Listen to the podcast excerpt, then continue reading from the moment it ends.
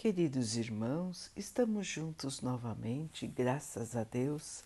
Vamos continuar buscando a nossa melhoria, estudando as mensagens de Jesus, usando o livro Vinha de Luz de Emmanuel, com psicografia de Chico Xavier.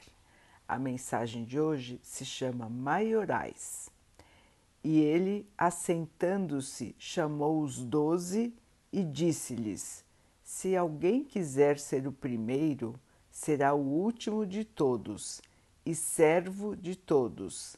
Marcos 9, 35. Ser dos primeiros na Terra não é problema de solução complicada. Existem maiorais no mundo em todas as situações: a ciência, a filosofia, o sacerdócio tanto quanto a política, o comércio e as finanças podem exibi-los facilmente. Os homens principais da ciência, com legítimas exceções, costumam ser grandes presunçosos. Os da filosofia, inteligentes enganadores do pensamento. Os do sacerdócio, fanáticos sem compreensão da verdadeira fé. Em política, muitos dos maiorais são tiranos. No comércio, inúmeros são exploradores. E nas finanças, muitos deles não passam de associados das sombras contra os interesses coletivos. Ser dos primeiros, no entanto, nas esferas de Jesus sobre a terra não é questão de fácil acesso à criatura comum. Nos departamentos do mundo materializado, os principais devem ser os primeiros a serem servidos e contam com a obediência obrigatória de todos. No cristianismo puro, os espíritos dominantes são os últimos na recepção dos benefícios, porque são servos reais de quantos procuram a sua colaboração fraterna.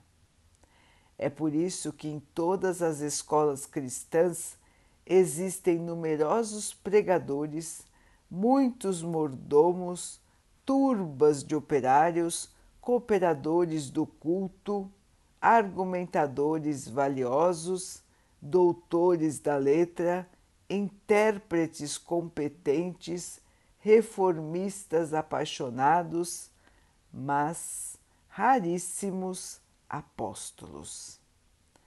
De modo geral, quase todos os crentes se dispõem ao ensino e ao conselho prontos ao combate espetaculoso e à advertência humilhante ou vaidosa, poucos surgindo com o desejo de servir em silêncio, convencidos de que toda a glória pertence a Deus.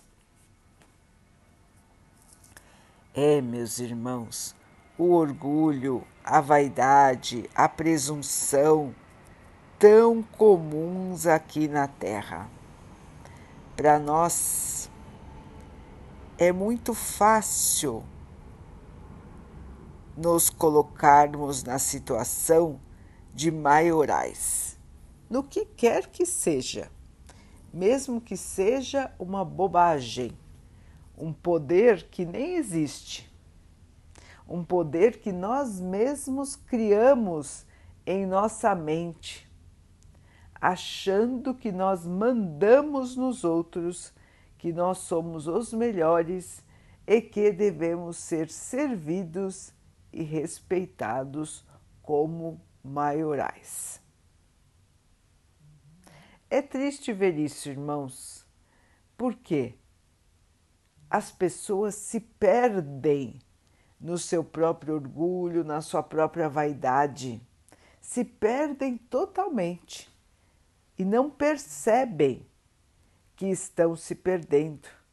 Não percebem que com o seu orgulho, com a sua vaidade, estão se afastando cada vez mais dos ensinamentos do Mestre e estão criando para si mesmas muito mais dificuldades no futuro, nesta vida e nas próximas vidas.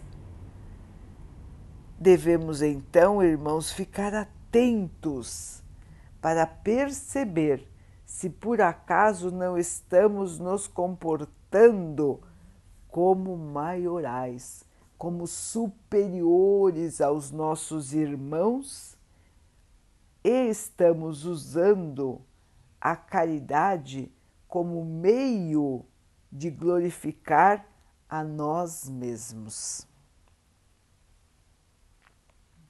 É muito importante, irmãos, que possamos fazer o combate ferrenho, forte do orgulho, da vaidade, porque eles são muito comuns na Terra. E é para nós, assim, mais difícil de combatê-los. Mas nada é impossível com o nosso Pai nós conseguimos nos reerguer, nós conseguimos nos fortalecer e assim conseguiremos todos a humildade que nós tanto precisamos. Os apóstolos, dentre a população da época em que viveu Jesus, eram os irmãos com maior compreensão espiritual. E mesmo assim, Jesus sempre chamava a sua atenção no sentido de se manterem simples, humildes e se manterem na fé. Assim, irmãos, Imaginem então a nós. Nós todos precisamos nos policiar, nós todos precisamos prestar atenção no que estamos pensando, como estamos agindo, como estamos sentindo as ocorrências do mundo.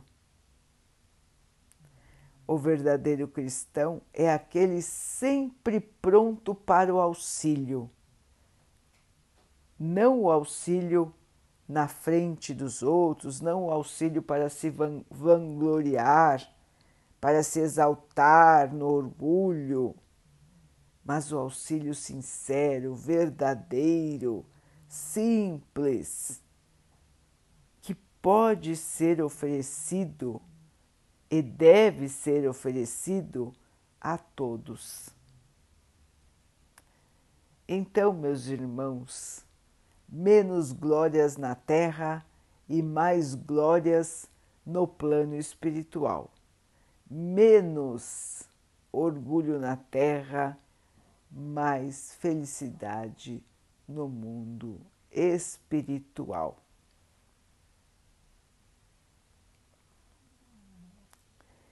Vamos então orar juntos, irmãos, agradecendo ao Pai por tudo que somos, por tudo que temos, por todas as oportunidades que a vida nos traz para que nós possamos crescer e evoluir, que possamos enxergar as inúmeras possibilidades que estão em nossa frente e possamos aproveitar crescendo em espírito. Que o Pai possa assim nos abençoar e abençoe a todos os nossos irmãos. Que Ele abençoe os animais, as águas, as plantas e o ar do nosso planeta e que Ele possa abençoar também a água que colocamos sobre a mesa para que ela possa nos trazer a calma e que ela nos proteja dos males e das doenças. Queridos irmãos, fiquem, estejam e permaneçam com Jesus. Até amanhã.